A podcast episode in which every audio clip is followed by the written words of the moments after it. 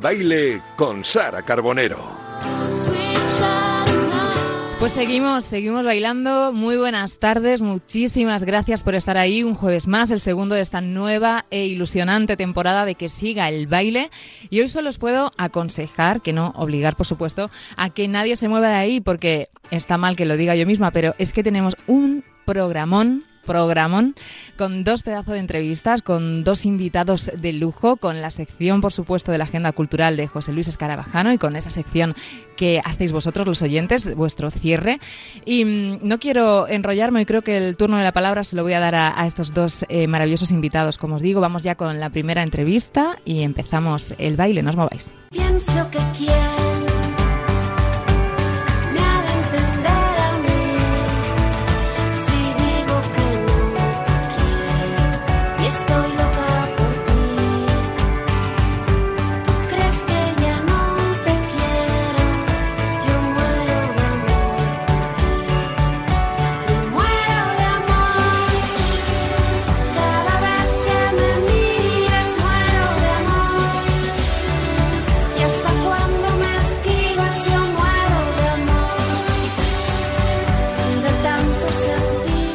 Bueno, y así estamos hoy un poco todos, como la bien querida. Hoy nos morimos de amor por el baile que tenemos por delante. La verdad es que para mí es como irme a bailar y a tomar algo con, con una amiga, con una amiga a la que hace tiempo que no ves. Si además coincide que esa amiga es una mujer con una fuerza vital extraordinaria, una de las personas más trabajadoras que yo conozco, que es capaz de compaginar teatro, televisión, cine, escritura, con una familia maravillosa y que también ha trabajado en la radio, así que seguro que es capaz de sentir esta tarde la magia en, este estudio. Veo aquí sentada nuestra invitada y me viene a la mente una frase del, maestro Serrat que decía, fue sin querer, es caprichoso el azar, porque en el fondo asistir a un programa de televisión para recaudar fondos para el viaje de fin de curso y quedarse en la tele para siempre, eso es un flechazo y lo demás es tontería. Quedarse y mantenerse a lo largo de todos estos años y lograr además esa excelencia y ya voy a dar paso a nuestra invitada porque estaría aquí diciéndole piropos toda la tarde. Nuria Roca, querida. Buenas tardes, Sara. Y yo encantada de escucharlos. Me hace mucha ilusión estar en tu programa. Eh, sabes que soy una gran seguidora tuya, admiradora y, estás haciendo un programón y, bueno, un lugar donde, donde poder charlar y poder estar un ratito a gusto. Ya lo intentamos la temporada pasada, estabas a tope, pero es que ahora creo que es peor, que es peor todavía, amiga. Pero esto me viene para, para de verdad estar un, un rato a gustito y, y, pensar solo en cosas bonitas y, pasar, pues eso, un ratito contigo. Vamos a ir repasando esa agenda tuya, pero voy a empezar por una frase que a veces tú dices que no sabes si es valentía o un punto de inconsciencia en todo lo que te estás metiendo. Sí, eh, ¿sabes lo que pasa? Que yo, yo siempre he sido como muy atrevida, pero no porque sea valiente, sino porque creo que muchas veces he pecado de inconsciente o de no pensar las cosas. Entonces me he lanzado a hacerlas. Y yo creo que ese puntito de, inconsciencia me ha llevado a, poder tocar muchos palos y, y poder, bueno, pues probarme y medirme en muchas cosas para las que en unas creo que, puedo estar bien y en otras, bueno, pues no repito y ya está. no pasa nada. Una semana muy importante además para ti. Empezamos por lo más inminente porque se estrena La Roca en La Sexta, tu nuevo magazine, domingo 10 de octubre a las tres y media. ¿Cómo llevas los nervios ante este debut? Pues mira, te tengo que confesar que estoy hecha un flan.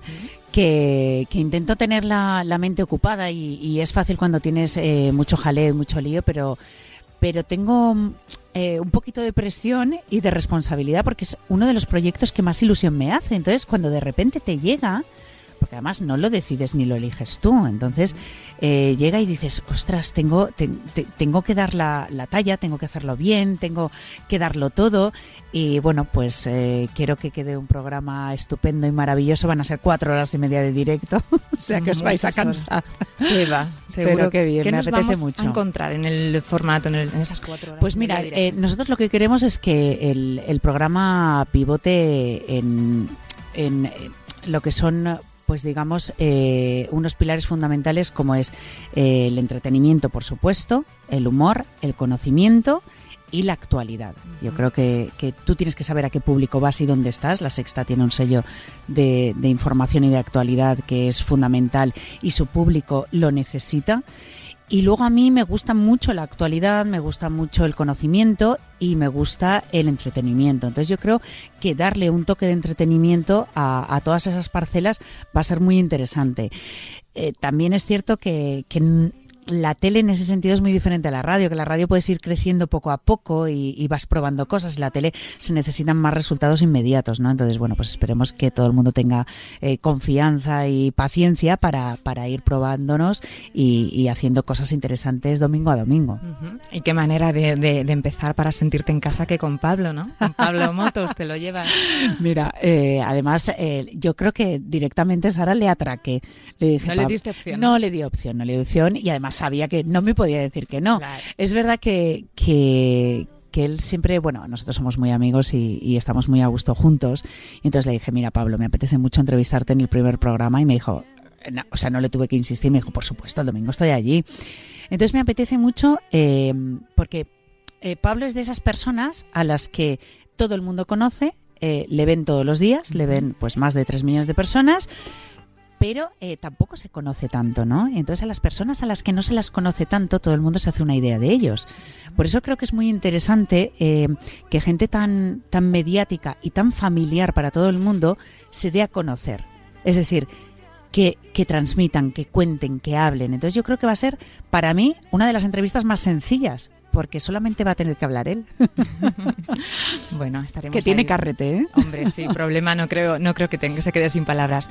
Dices que son muchas horas de antena, imagino que muchas horas de preparación, de ensayos y con, con la obra de teatro y con todo. Cuéntame un secreto, dime ¿Cuánto duermes? Pues duermo poco. Porque estás guapísima. Bueno, mira, esto es un poco el maquillaje que llevo hoy, que vengo de la serie de, rodar esta mañana.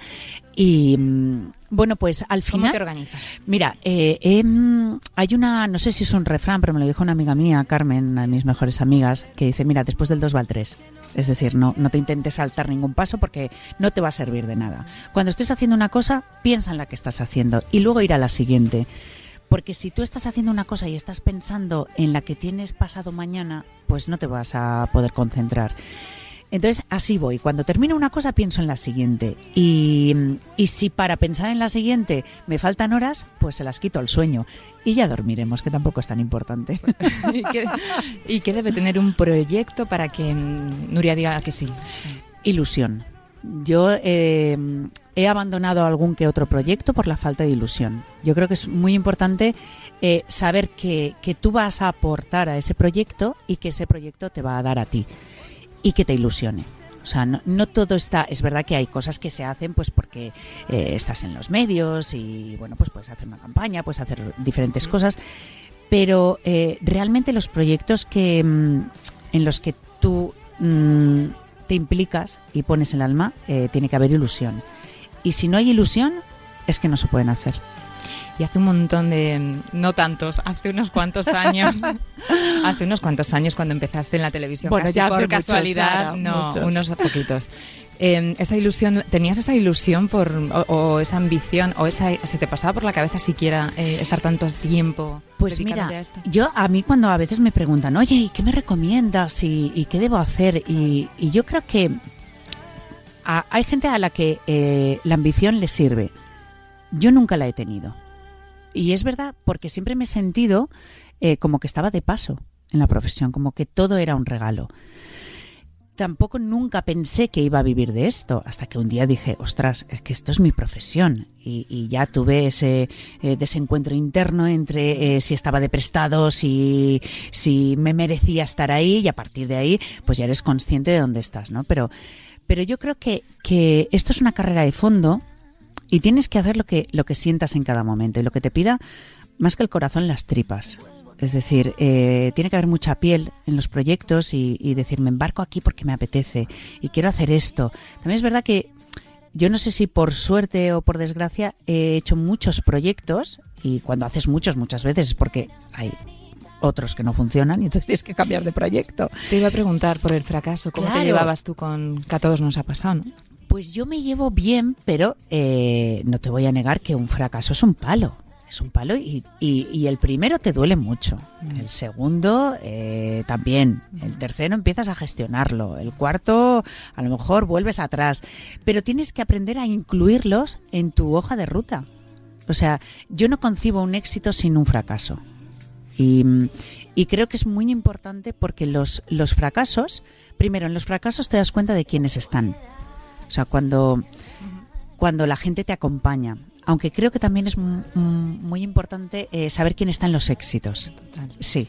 Porque en el fracaso todo el mundo es muy condescendiente y esa condescendencia se puede confundir. Pero en el éxito te das cuenta realmente eh, tu alrededor y tu entorno. Pero sí que es verdad que los fracasos te sirven para crecer, para crearte espaldas, muy importante en esta profesión.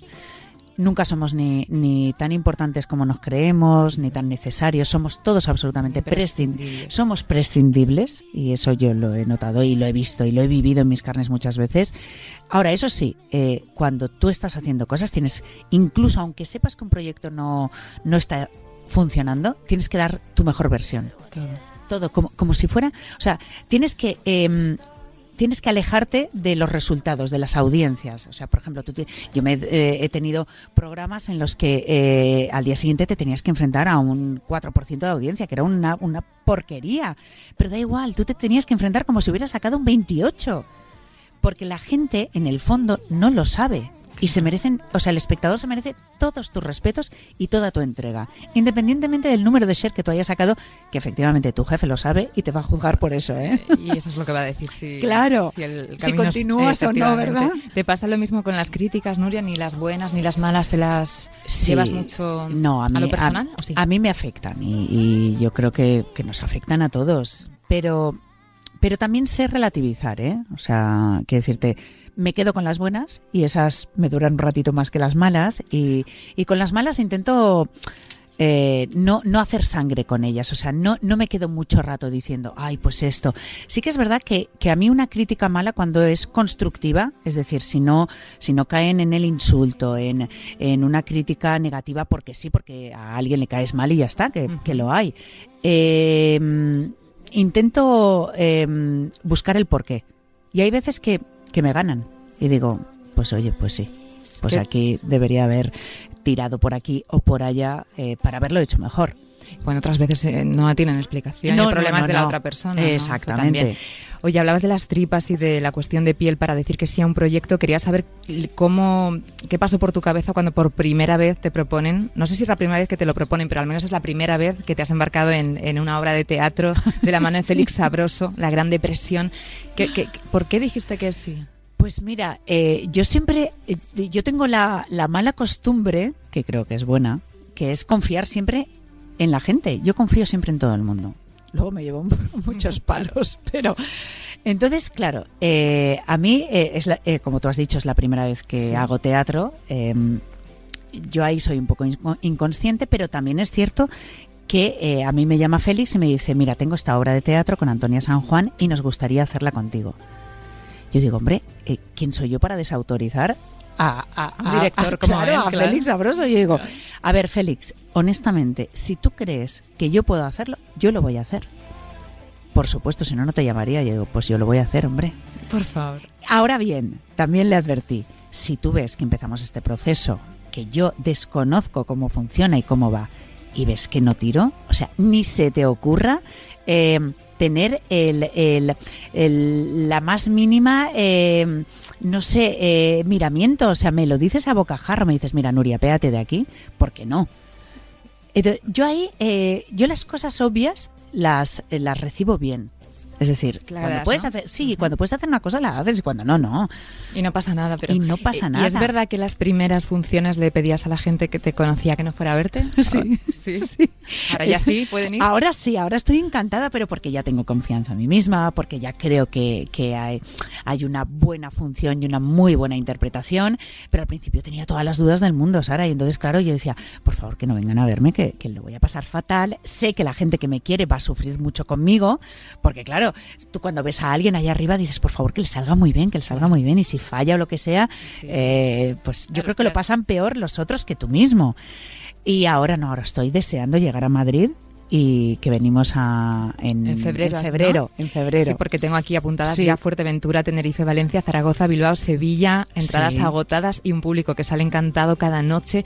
¿Qué se encuentra el espectador en, en la Gran Depresión, así a grandes rasgos? Pues sobre todo eh, se encuentra un, dos personajes, que son el de Marta y el de Manuela, que, mm, con los que puedes empatizar eh, perfectamente. Es decir, o eres uno de ellos o conoces a uno de ellos. Entonces, eh, habla de temas absolutamente universales, pues como es la amistad, el amor, el fracaso, el éxito, eh, la frustración. Y luego todo con, con un texto fantástico de Félix que, mm, que, que le da un giro a cualquier tema trascendente y le pone mucho sentido del humor.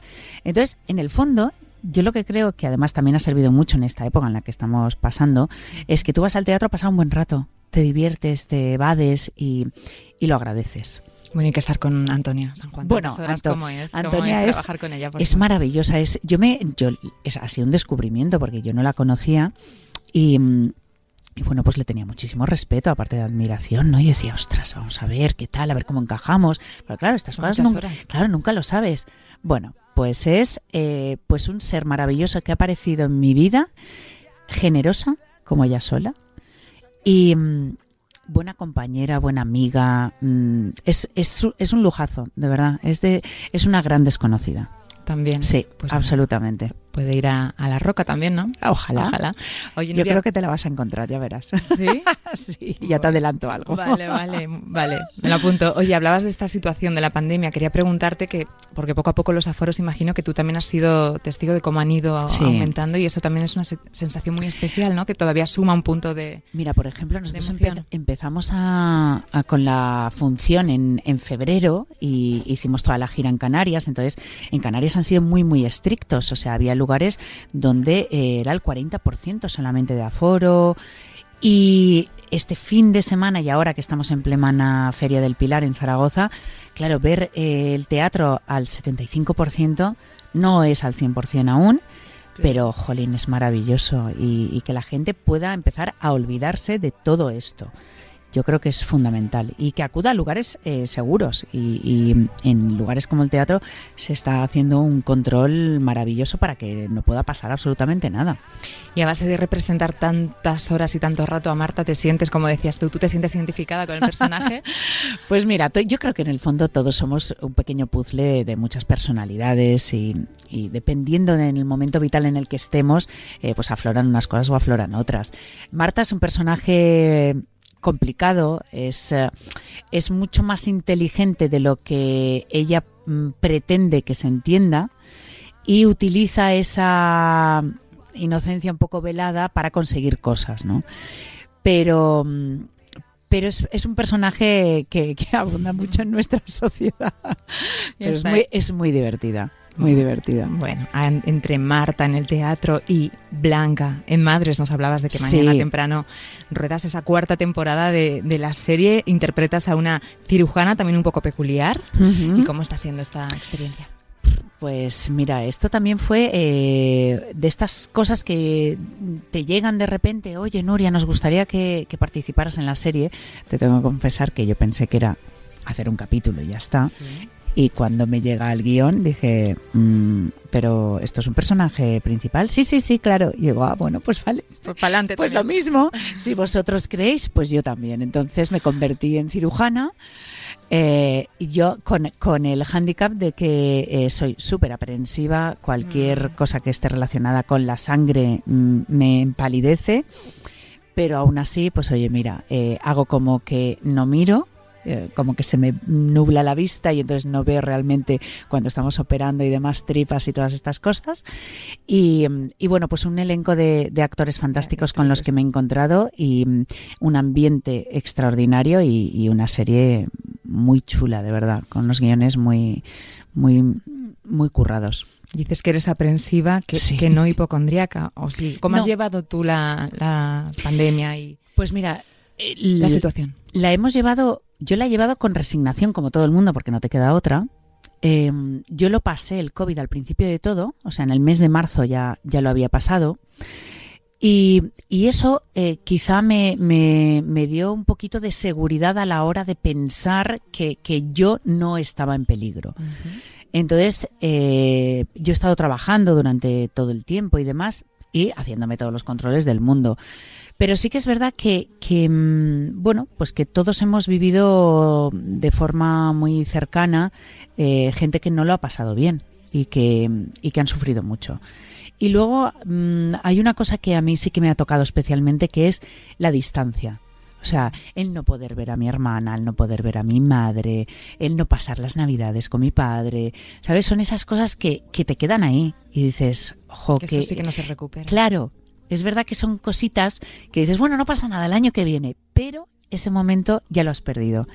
Y ahí creo yo que todos tenemos que poner un poquito de nuestra parte, sobre todo porque nosotros estamos dentro de una vorágine y vas haciendo esto y vas haciendo lo otro, pero detenernos en, en los mayores. Yo creo que ahí mm, a ellos les ha costado mucho Los más. vulnerables. Sí, sí, absolutamente. Claro, ahora recordando esa pandemia y todas las cosas que pasaron, ¿no? que parece que sea en otra vida, tú tuviste también ahí una oportunidad, bueno, no lo voy a llamar oportunidad, tuviste un- una situación, digamos, inédita para ti, ¿no? Como fue sustituir a Pablo en el, al frente del hormiguero. Pero mira, ahora ¿Eso que fue agridulce? ¿Cómo fue? Mira, ¿Cómo fue sí, eso? como eh, la palabra que tú has utilizado de oportunidad es que es verdad, Sara. O sea, de repente, para ti, o sea, para mí en este caso se convierte en una oportunidad. A mí mucha gente me ha dicho, oye, qué rabia que mucha gente te esté conociendo ahora porque has sustituido a Pablo en el hormiguero y tal. Y yo digo, no, qué rabia no. Es que nos creemos que todo el mundo tiene que estar pendiente de uno. Y no. Mirándonos Entonces, el- claro, entonces, pues hay mucha gente que te ha seguido en un momento determinado y luego, pues ya no te sigue, pues porque ya no estás tan presente, porque los proyectos que hacen ya no llegan Sí, a tanta gente. Claro, exactamente. Entonces yo digo, entonces, eh, ¿no te importa que, que te hayan llamado para hacer cosas a raíz de esto? Yo digo, ¿pero cómo me va a importar? Yo digo, sí, pero es- es una alegría. Es que si no hubiera sucedido, pues seguramente muchos de los proyectos que yo estoy haciendo ahora no los estaría haciendo y eso es una realidad. Y quien se crea lo contrario eh, vive en, en un mundo muy ajeno a, a tocar el suelo. Entonces, eh, lo que hay que hacer es utilizar esas situaciones y llevártelas a tu terreno. Es decir, jo, pues qué bien. Qué, qué, qué maravilla. Pero esto tiene mucho que ver como cuando tú estás haciendo una cosa y yo recuerdo la primera vez que a mí Pablo me dijo, quiero que estés en el hormiguero. Y yo la primera vez le dije que no. O sea, al principio fue un poco de, no lo sé, creo que no, creo que no me toca. Y luego dije, pero ¿cómo que no? Pero si me apetece, si es estar en la tele, es estar en el mejor programa. Bueno, sí, ya, pero es que no vas a estar presentando. Yo digo, ¿y? Claro, todos eh, eh, tenemos que saber estar en cada momento donde tenemos que estar. Y si eso somos capaces de entenderlo, vamos a ser mucho más felices. No es fácil, ¿eh? pero, pero es, es interesante entrar ahí y, mm, e indagar en, en, en tu yo interno. Hay que hacer un ejercicio de humildad muy grande ahí. Claro. Y, pero, pero es necesario y no es fácil, ¿eh? Nos cuesta a todos, ¿eh? No, o sea, muchas veces es como, oye, te han llamado para... Uy, sí, esto lo voy a hacer yo. Pues sí, ¿por qué no? Claro, claro. ¿Por qué no? Oye, lo pasáis también como parece, ¿no? En el hormiguero. ¿Es el programa que tú dirías más, de, más espectacular que tú en el que has estado?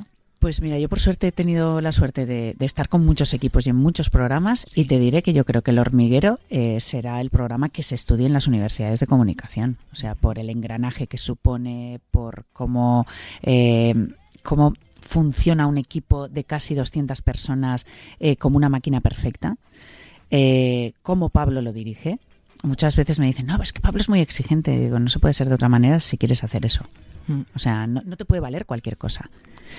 Y ahí eh, creo que, que es muy interesante. A mí, yo por ejemplo, yo no tengo que estar en los ensayos del hormiguero. Bueno, pues me muero de ganas por estar en los ensayos. O sea, yo voy antes.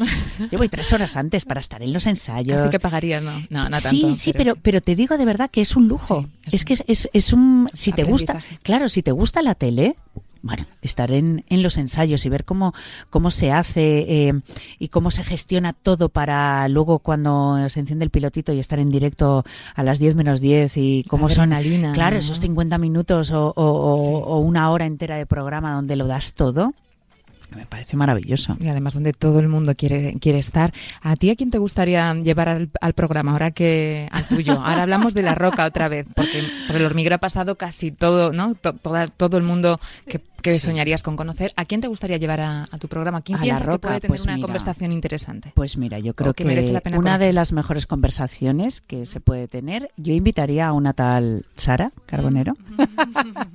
y aquí te lanzo el guante y esto ya sabes tú que con toda la confianza, cuando a ti te apetezca, porque a mí me gusta mucho charlar. Y luego eh, creo que, es muy interesante, o sea, a mí nunca, yo nunca presionaría a nadie para ir a ningún lado. O sea, porque me he visto en, ese lugar. Entonces, eh, las personas tienen que acudir a los sitios porque les apetece. Y ahí eh, es donde uno te va a dar lo que realmente tú quieres sacar, que es una buena conversación y que la gente conozca al personaje. Y, mm, Mira, una de las de las personas que últimamente he entrevistado fue Antonio Orozco, que creo es verdad, que es, lo vi, lo vi. es maravilloso y, y tiene una grandísima entrevista. Yo creo que casi todo el mundo tiene una gran entrevista. Pues sí, es lo que tú dices, que se junten las ganas de esa persona de, de, contar. Yo te recojo el guante. ¿eh? ahora me dices fuera de micro las, las fechas. Y oye, Nuria, en el hormiguero siempre tenemos la sección ¿no? donde escuchamos a, nuestro querido también Juan, a Juan del Val, que además le felicitamos que esta semana ha sido su cumpleaños desde aquí y que se queja a veces de las cosas. A ti, yo, yo quiero saber a ti, ¿qué cosas a ti te, te sacan así mucho de, de quicio. ¿Quieres que me ponga polémica? No, la verdad es que yo, mira, en ese programa otra cosa no, pero no. No, no, como, como a Juan le, le llaman el polémico porque se mete en cada charco que te mueres. pero algunos, algunos te rozan un poquito. Eh, ¿Sabes lo que pasa, Sara? Que además muchas veces, pues nosotros, a ver, hablamos de todo y, y, cuando vayamos, vamos al hormiguero sabemos mm, los temas que vamos a tratar y tal, pero el polémico no me lo cuenta. Entonces de repente sale con cada cosa que digo, pero no me puedo creer esto que estés diciendo. Sí, además se, nota claro, es, la pero de verdad. Entonces, no sé, a mí, por ejemplo, ¿qué me saca de quicio? A mí eh, no me gusta la gente prepotente, em, ni la gente impuntual. Creo que es mucho más importante una ah. cosa que la otra, pero para mí la puntualidad es muy importante. Y por eso odio llegar tarde a los sitios, eh, porque creo que es una falta de respeto. Cuando yo llego tarde a un sitio, eh, sufro, sufro, porque el, otro no tiene por qué gastar su tiempo en mí. Entonces, eh, eso me saca de quicio. Em, y luego muero con la gente generosa, la, la gente desprendida. O sea, no es fácil.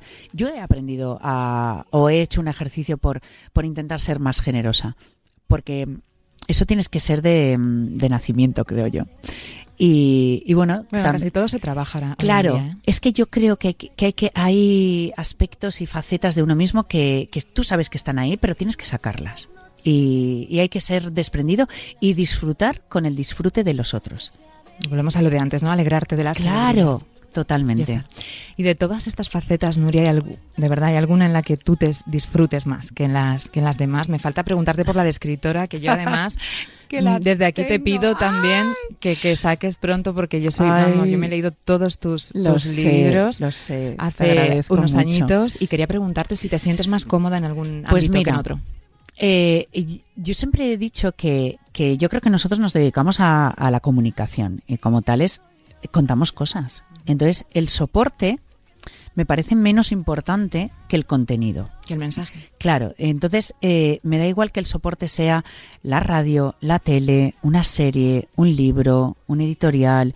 Eh, creo que es importante eh, contar cosas y también rodearte de un buen equipo. En, en, cuanto a la literatura, es verdad que la tengo muy abandonada y este abandono empezó en la radio porque no tenía tiempo y esto se me ha ido complicando. Con lo mejor que te puede pasar. Claro, y entonces eh, es verdad que ahí, por ejemplo, Juan me ha cogido la delantera, ha puesto la primera y no hay quien le pare.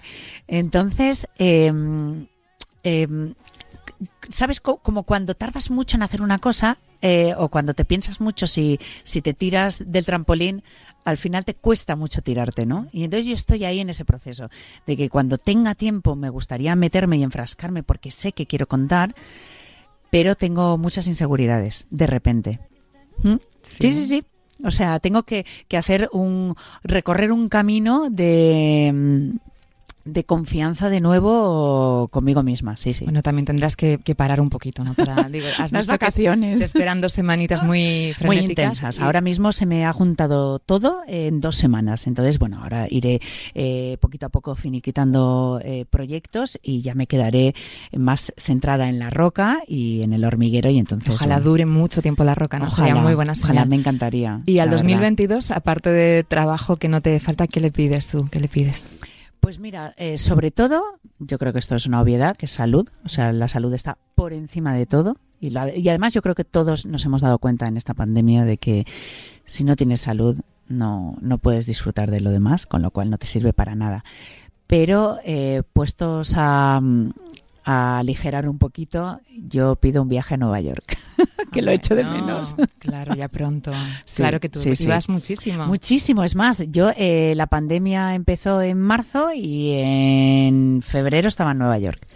O sea que, y Viajar, ya desde entonces, sí, viajar, me apetece mucho. Y Nuria, teníamos la curiosidad de saber qué música escuchas, porque tú sabes que estamos en un programa hombre, que se llama Que siga el baile. Claro. Sabemos que eres amiga de, de la bien querida, pero aparte de eso, de ¿qué, qué te- qué supone la música para ti o qué música te gusta escuchar? Pues mira, yo sí, sí, de repente abres mi, mi playlist, dices, ostras, pero qué tipo de personalidad tiene esta mujer. Múltiple, ¿no? Claro, porque yo soy mucho como, como la ropa. Claro. O sea, de repente un día te apetece ir de negro, otro, otro día vas de fosforito y otro día vas de los 80 con unas sombreras de aquí a la puerta. Pues yo soy muy así. O sea, pues un día estoy escuchando a Bonnie Tyler, otro día a Michael Jackson, a Dire Straits, a La Bien Querida y a Calamaro. Eh, me gusta. Me gusta un poco de todo.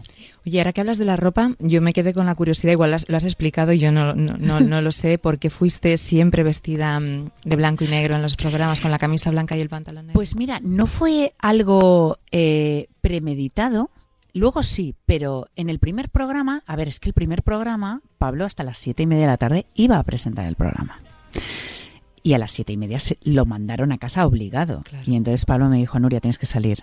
Y yo pregunté, ¿quién está de entrevista? Porque no Ay, sabía ni qué entrevista era. O sea, no sabía nada. ¿Qué entrevista era? Que no recuerdo. Eh, ay, el cantante este, ay, no lo sé. Eh, es que te- tengo ese programa, o sea, yo creo que salí tan en shock que ni lo recuerdo. De verdad, te prometo, ¿eh? Sí, sí. El segundo sí. Y entonces eh, dio la casualidad que tenía un pantalón negro allí, una camisa, y dije, yo creo que yo debería, porque en el hormiguero siempre está, ay, ¿a qué te vas a poner? ¿Y cuál es el look del hormiguero? Y todo esto. Yo digo, aquí lo importante no es lo que lleve o deje de llevar. Entonces un pantalón, un pantalón negro, una camisa blanca y punto. Y así los días hasta que llegue Pablo. Bueno, afortunadamente eh, fueron dos semanas solo y entonces no teníamos suficiente ropa si no hubiéramos tenido que inventar algo. Pero, pero creo que fue un acierto porque era Una una, forma, claro, era una forma de, de decir, bueno, a ver, eh, yo estoy conduciendo esto, pero eh, este programa es de Pablo y, y- y aquí lo que se está haciendo es que esto continúe porque además está sirviendo a la gente y, y es un programa que no puede faltar. Pero más allá de, de eso no, no existía ninguna pretensión de solamente de cuidarle bien la criatura. Bueno, yo creo que lo hiciste, vamos, con creces. ¿Qué te dijo Pablo, por cierto? Pues mira, Pablo estaba muy, muy contento.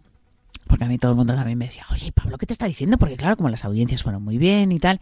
Mira, yo hablaba con Pablo todas las mañanas, todas las tardes, antes de salir. Y él, él es muy generoso y él me daba eh, tips y, y claves para las entrevistas. Porque él, aunque no tuviera que hacer la entrevista, él se hacía la entrevista. Me las pasaba a mí. eh, o sea, era todo para que eh, yo estuviera súper a gusto, súper cómoda y brillara. Y, Qué bueno eso. y esto, eh, es, esa confianza que él depositó en mí, me hizo a mí tenerla a la hora de, de enfrentarme cada día al programa. Fíjate qué bonito y qué duro, Sí, ¿no? También sí, sí, cuando estás en esa situación, que no estamos hablando de que sea de viaje. no, no, no, no, es no lo estás pasando bien, estás viendo que el programa en 15 años dejas de presentarlo y eso te genera una Sí, bueno, una inquietud. claro y un malestar y, y no es fácil eh, llevarlo y, y él, o sea, era todo por y para el programa, absolutamente. Qué bueno, qué bonito eso. Bueno, Nuria, no, no te voy a robar mucho más tiempo. Hemos hablado de música, te quería preguntar si es verdad lo de los olores, que me da también curiosidad. ¿Los coleccionas? sí.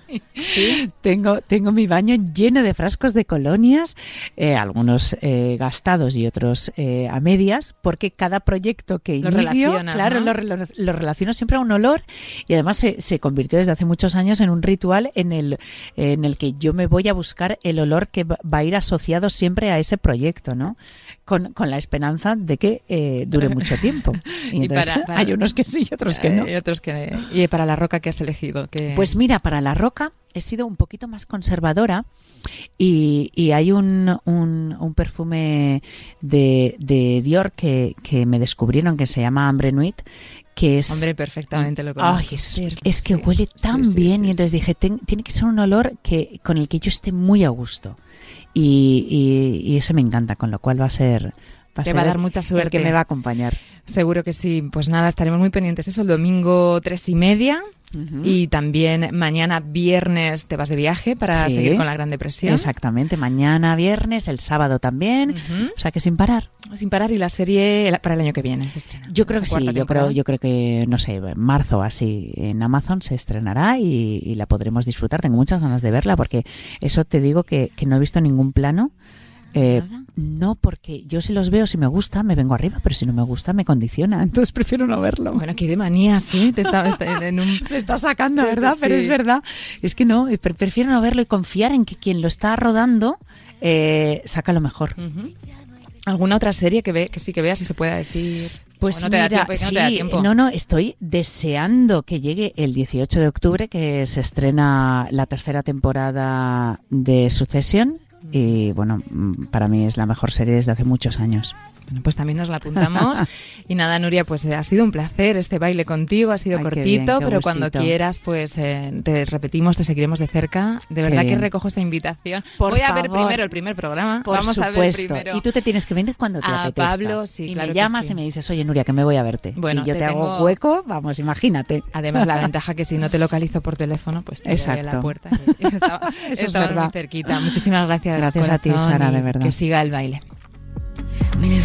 Mil veces que no te arrepientes. Que ya ni lo y ahora después de escuchar a nuestra querida Nuria, que nadie se mueva, no os separéis de la radio, que nada en, nada, en unos segunditos estamos de vuelta con el siguiente protagonista. De tantas palabras, ninguna, ninguna que puedas creerte. Si es que a mí me pasa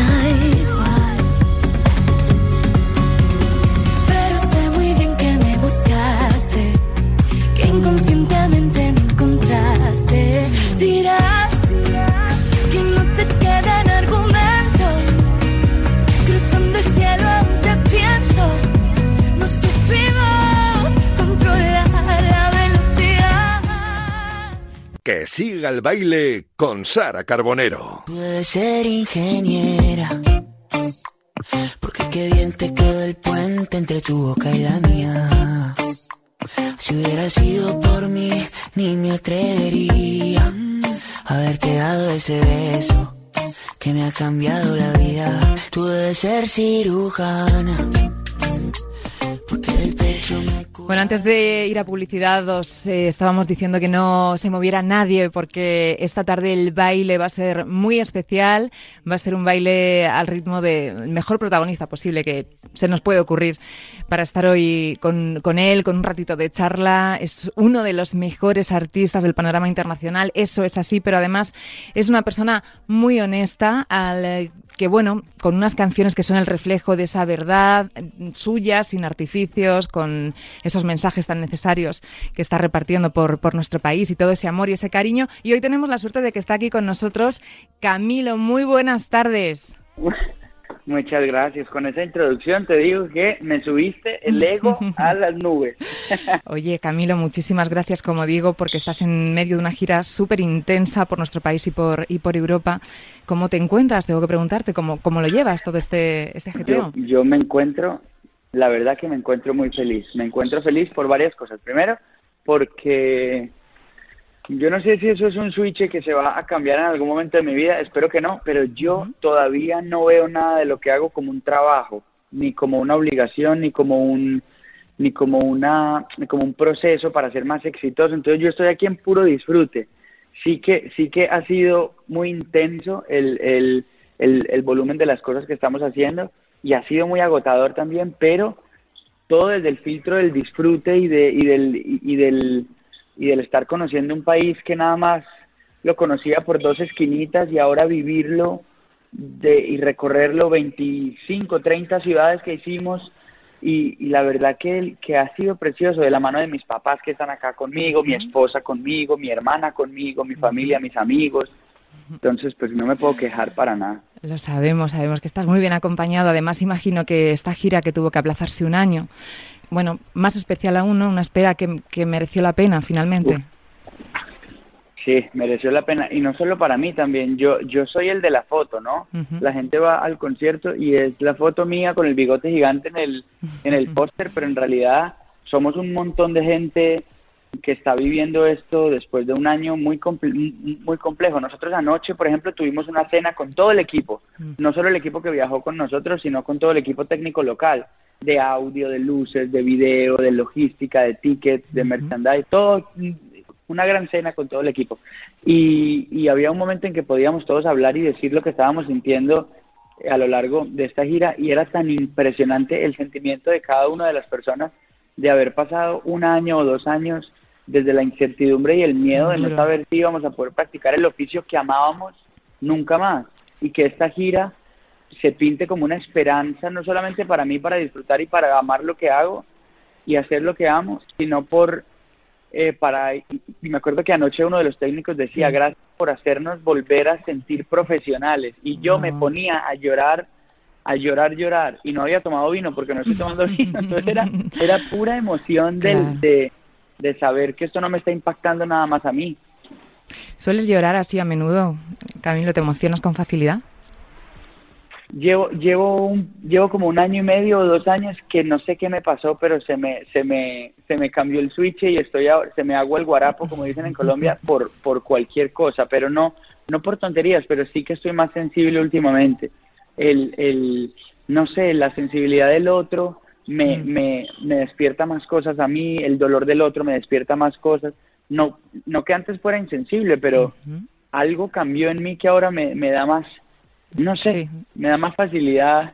Estamos hipersensibles, ¿no? Es todos, yo creo. Sí, sí, Al margen del directo, Camilo, de estos conciertos, lo que es el disco Mis Manos, tu último disco, que, que tiene de especial para ti? O sea, ¿cuántas ganas tenías de, de defenderlo, de poder cantar estas canciones? Bueno, Mis Manos es un, Sí. Mis Manos es un álbum muy, muy importante para, bueno, mi, el álbum como tal, Mis Manos, es solamente una parte de lo que es Mis Manos. Mis, mis Manos en realidad es, es toda una exploración de, de mi oficio y de mi identidad, ¿no? Yo, yo, yo en este álbum quise explorar todo aquello que ha venido sien- siendo cierto en mí desde, desde siempre, ¿no? Una exploración de toda mi diversidad y con los recursos que tengo en mis manos. Entonces es una exploración, primero que todo, como, como de catarsis personal y de autoconocimiento.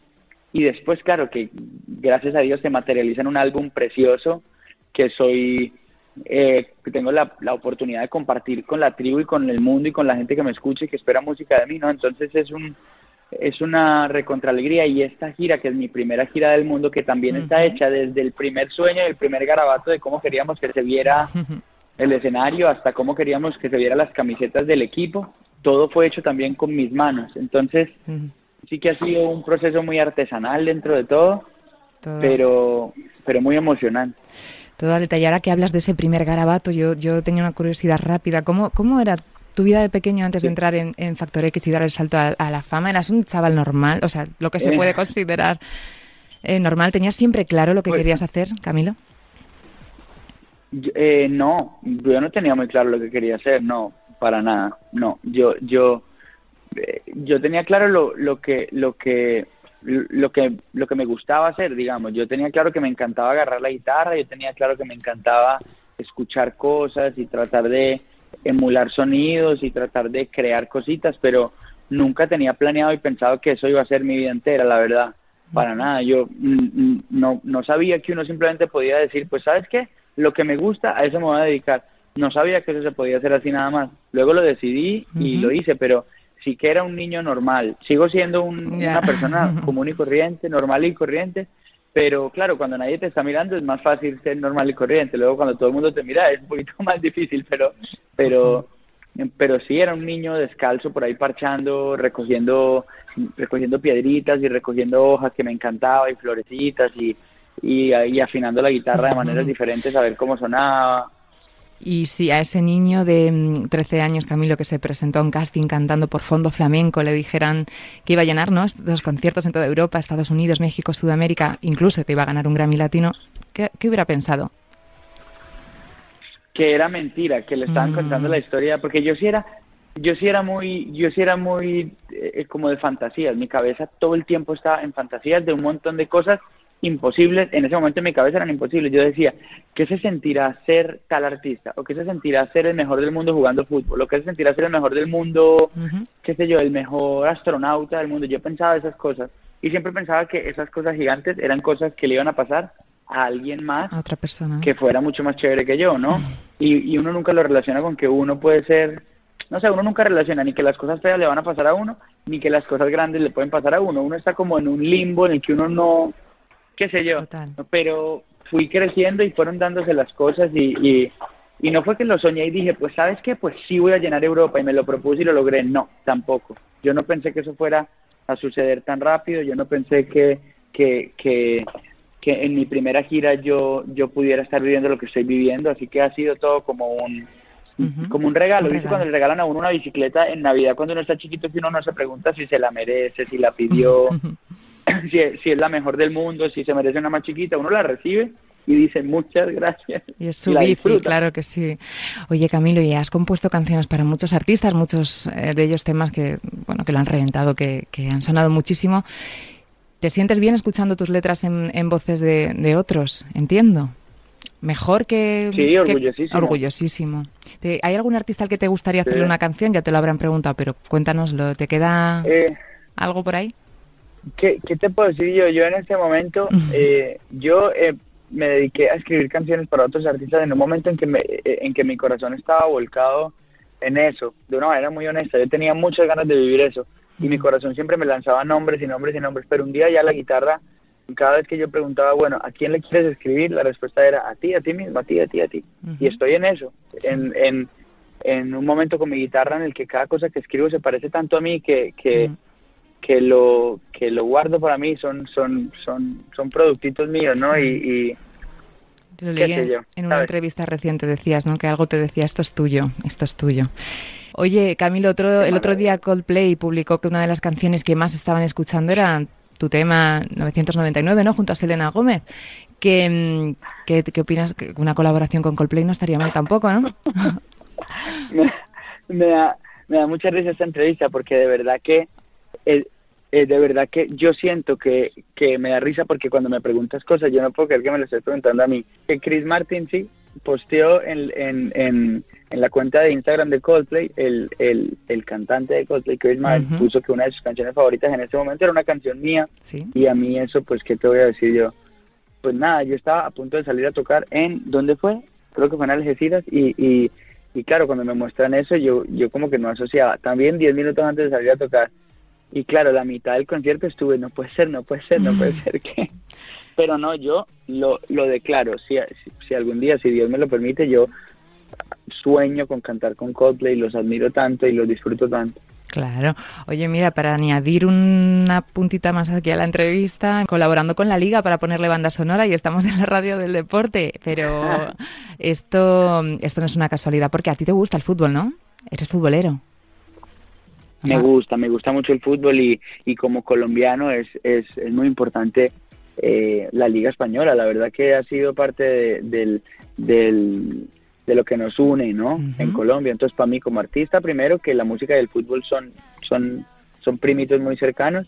Aparte como colombiano, sumar yo la canción de este año de la liga es un honor tremendo, ¿no? Y me lo estoy gozando porque estoy viviéndolo en pleno comienzo de la temporada, hablando con jugadores, la verdad que ha sido muy bonito que además nos han contado que eres buen delantero. ¿Esto es verdad o no? bueno, buen, depende con quién me compares, pero, pero, pero, pero, hago mis goles, hago mis golcitos. Mm, bueno, sí, la verdad que la conexión española-colombiana, porque mira, eh, contigo volvemos a los estadios de la liga, que eso es muy importante, que vuelve el público, con Shakira ganamos el Mundial, pues esto algo significará, ¿no?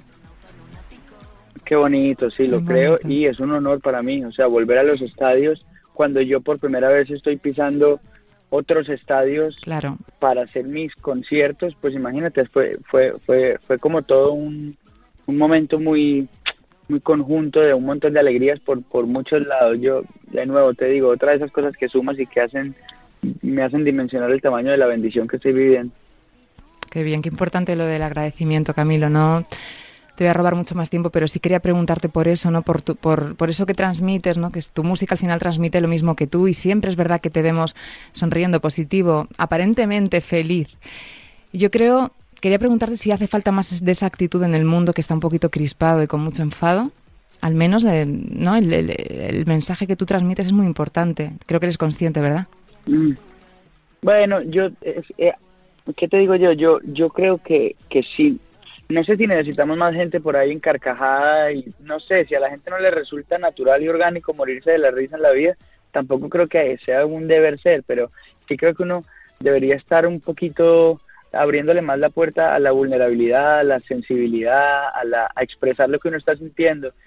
A mí me frustra y me duele que haya gente que quiera morirse de carcajada y que no pueda por X o Y motivo, o que esté sintiendo algo que le está pesando y no pueda compartirlo por X o Y motivo. Entonces, a mí sí me gustaría que, que en el mundo la gente pudiera un poquito sacar lo que lleva adentro y que casi siempre cuando uno se quita las, las, las capas que están interrumpiendo lo que uno verdaderamente es, al final es gozo y es risa casi todo. Nos despedimos, Camilo, que mm, muchísimas gracias. Y nada, mucha suerte en la gira por Estados Unidos, que te vamos a seguir de cerca y, y gracias de corazón, No, y ¿vale? que nos podamos encontrar prontico otra vez para volver a conversar. Gracias por tu tiempo, por tu generosidad. Te mando un gigante. Sí, se corta. Un besito muy fuerte y mucha suerte, ¿vale? Aquí tienes tu casa. Vale, te mando un beso. Gracias. Adiós. rico, pero se pasa bien rico. Y si en la casa no alcanza para el aire, te pongo abanico. Yo no tengo para darte ni un peso, pero sí puedo darte mis besos. Sacarte yo tengo poquito, pero es gratis bailar pegadito. Yo no tengo para abrirte champaña, pero sí cervecita en la playa. Aunque es poco lo que yo te ofrezco con orgullo, todo lo que tengo es tuyo.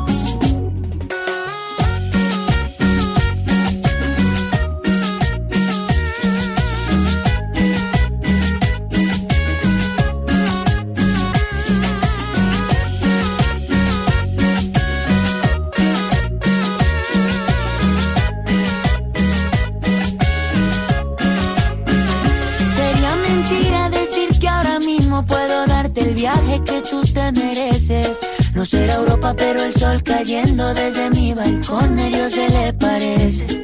Y yo que tú no me acostumbraría a estar aquí en estas cuatro paredes. Haría todo por comprarte un día casa con piscina si Diosito quiere. Yo no tengo para darte ni un peso, pero sí puedo darte mis besos. Para sacarte yo tengo poquito, pero es gratis bailar pegadito. Yo no tengo para abrirte champaña, cervecita en la playa. Aunque es poco lo que yo te ofrezco con orgullo, todo lo que tengo es tuyo.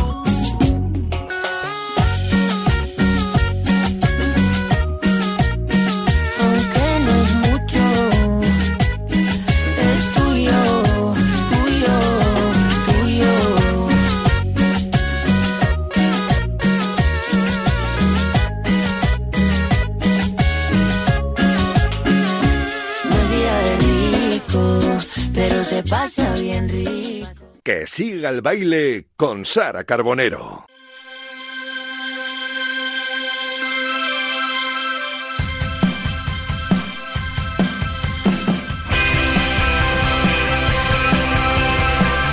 Bueno, y esta sintonía que como cada jueves nos dice que llega José Luis Escarabajano con la agenda cultural del fin de semana. Buenas tardes, José Luis. Hola, ¿qué tal, Sara? Muy buenas. ¿Qué tal cómo se presenta este fin de semana Pues de octubre? eh, muy cargadita. Es que me encanta porque cada semana va a más, ¿eh? Y eso me, me llena de, de orgullo y satisfacción, que diría. Esta frase no es tuya, ¿no? No, la he copiado. Eh, vamos a comenzar, Dale. eh, si te parece, con los conciertos que, que tenemos, por ejemplo, para hoy ya, para los que nos estén escuchando en directo, que sepan que hoy ya tienen eh, mucha música en directo y que, por ejemplo, en Sevilla hay un planazo internacional que suena así.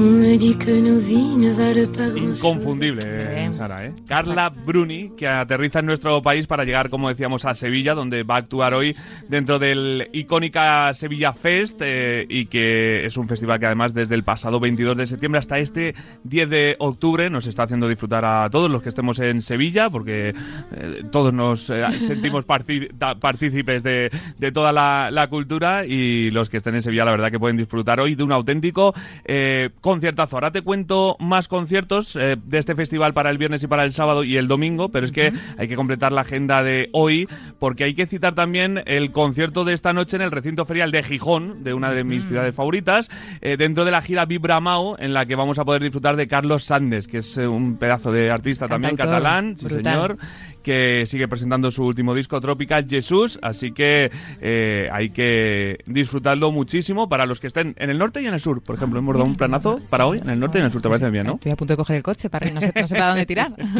Todo eso para hoy, para mañana.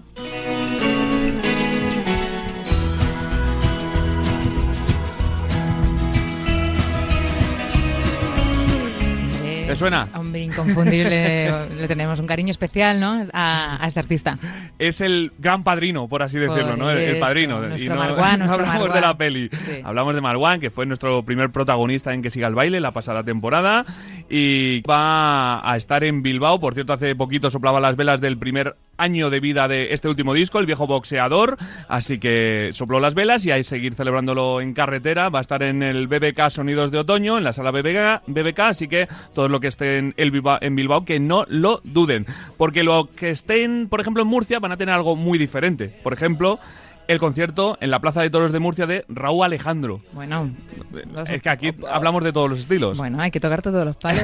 Lo importante es, eh, claro, es, dis- es disfrutar. O sea, Raúl Alejandro, ¿dónde está? En Murcia. Está en Murcia, está de gira por nuestro país. Ahora hablamos porque tiene más citas, pero eh, mañana viernes está en Murcia. Además, mañana también en Plasencia, en su casa, concierto muy especial de Robe, dentro de la gira mayéutica que ya comentábamos Hablamos, la, sí. la semana pasada. En Gijón va a seguir el ciclo Vibra Mau que contábamos antes y vamos a tener a Joel López, que es uno de mis músicos favoritos. Mío también. Eh, es increíble el gallego, va a estar en Gijón. Y la última cita del viernes es para un grupazo que va a estar en Extremadura tanto el viernes como el sábado. Y atención, que creo que los conoces, creo, ¿eh? A Mira, ver, suena a así. ver.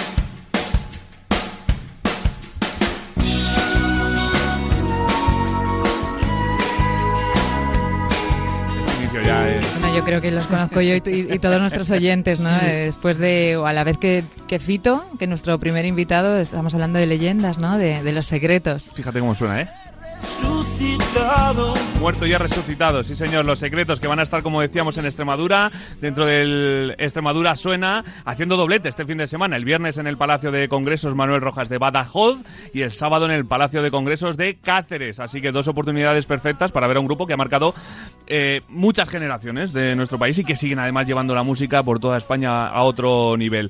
Entrados ya en el sábado, Sana, con los secretos, te cuento más cosas. Rulo y la contrabanda van a estar en Medina de Pomar. Omar en eh, Burgos, Aitana continúa con su gira 11 Razones Tour y va a estar en Granada, en el Palacio de Deportes. Robe hace doblete en casa en Plasencia. Raúl Alejandro, que le habíamos dejado en Murcia, ahora nos los llevamos a Barcelona, al Palau San Jordi. Eh, y Fangoria van a estar en el pabellón Príncipe Felipe de Zaragoza con su fiesta habitual, que además es un concierto siempre donde te lo pasas muy bien, los Hombre, conciertos de Fangoria. apetece, Así que eso para el sábado. Y para el domingo. No quiero más dramas en mi vida. Eh, correcto, eso nunca. Porque además el domingo tenemos más conciertos y vamos a escuchar, por ejemplo, a esta diva.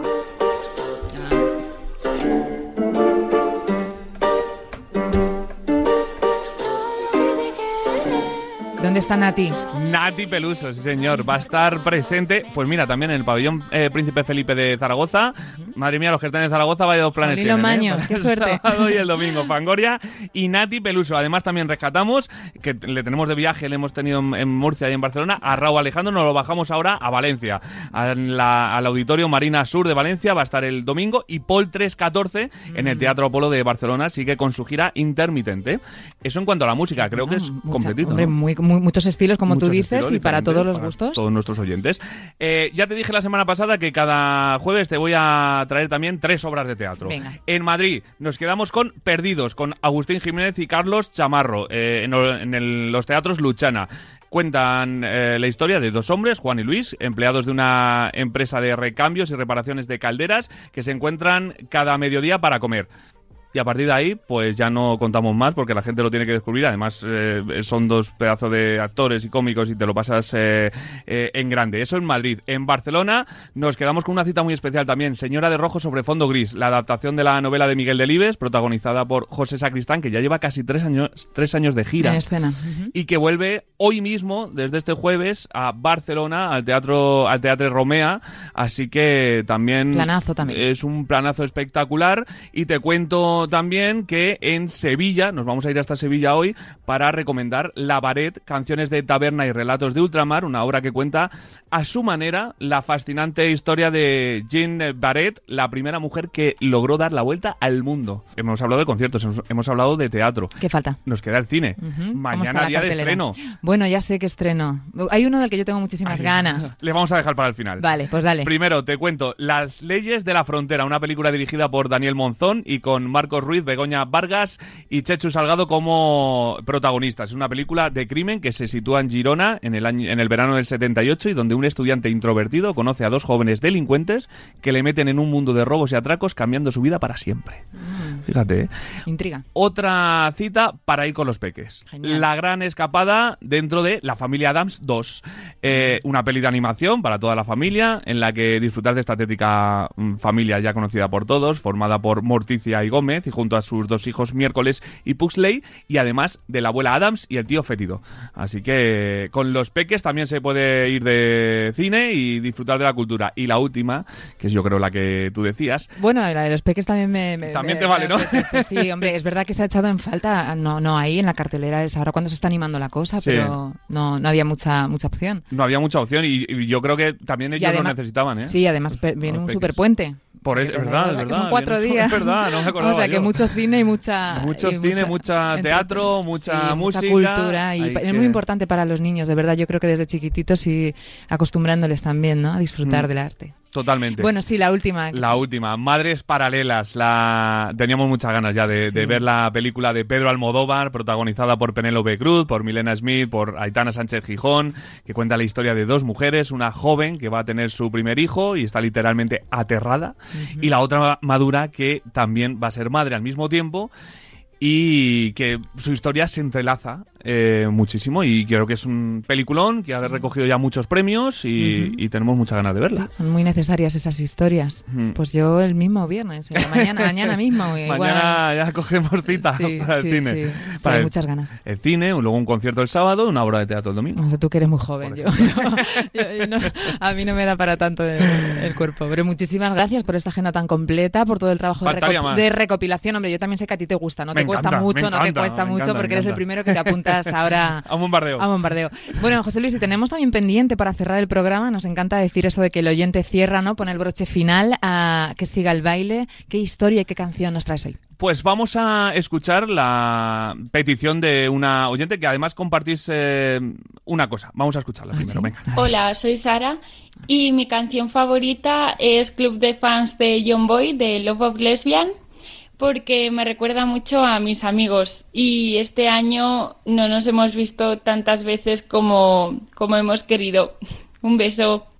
Nos ha pasado a todos, ¿eh? Eh, En este tiempo. Totalmente de dejar de ver tanto a los empatizamos amigos. con Sara, mi tocaya, pero mm, sobre todo lo que nos decía Nuria en la entrevista de hoy también, ¿no? Lo Mm. más duro es esa distancia física y ese tiempo que no se recupera. Totalmente, totalmente. Pero bueno, que recuerden nuestros oyentes, eh, notas de voz al 628 26 90 92 o abrimos también Eso. nuestro Instagram en arroba radio-marca, en el Instagram de Radio Marca, un mensaje privado, Directo una nota de privado, voz. que es lo mismo, y una Eso notita es. de voz de menos de un minuto, porque ahí te ponen el... ¿Te cortan? te cortan, o sea que no nos viene mal. contándonos una canción y por qué esa canción. Eh, Y bueno, y mandamos muchos besitos en este caso a, a Sara, nuestra oyente, y nos despedimos con su canción. Sí, señor. Además es que es una de mis canciones favoritas, así que... Pues que suene la música, que siga el baile. El jueves que viene nos volvemos a encontrar. Muchas gracias. Hasta el jueves, José Luis.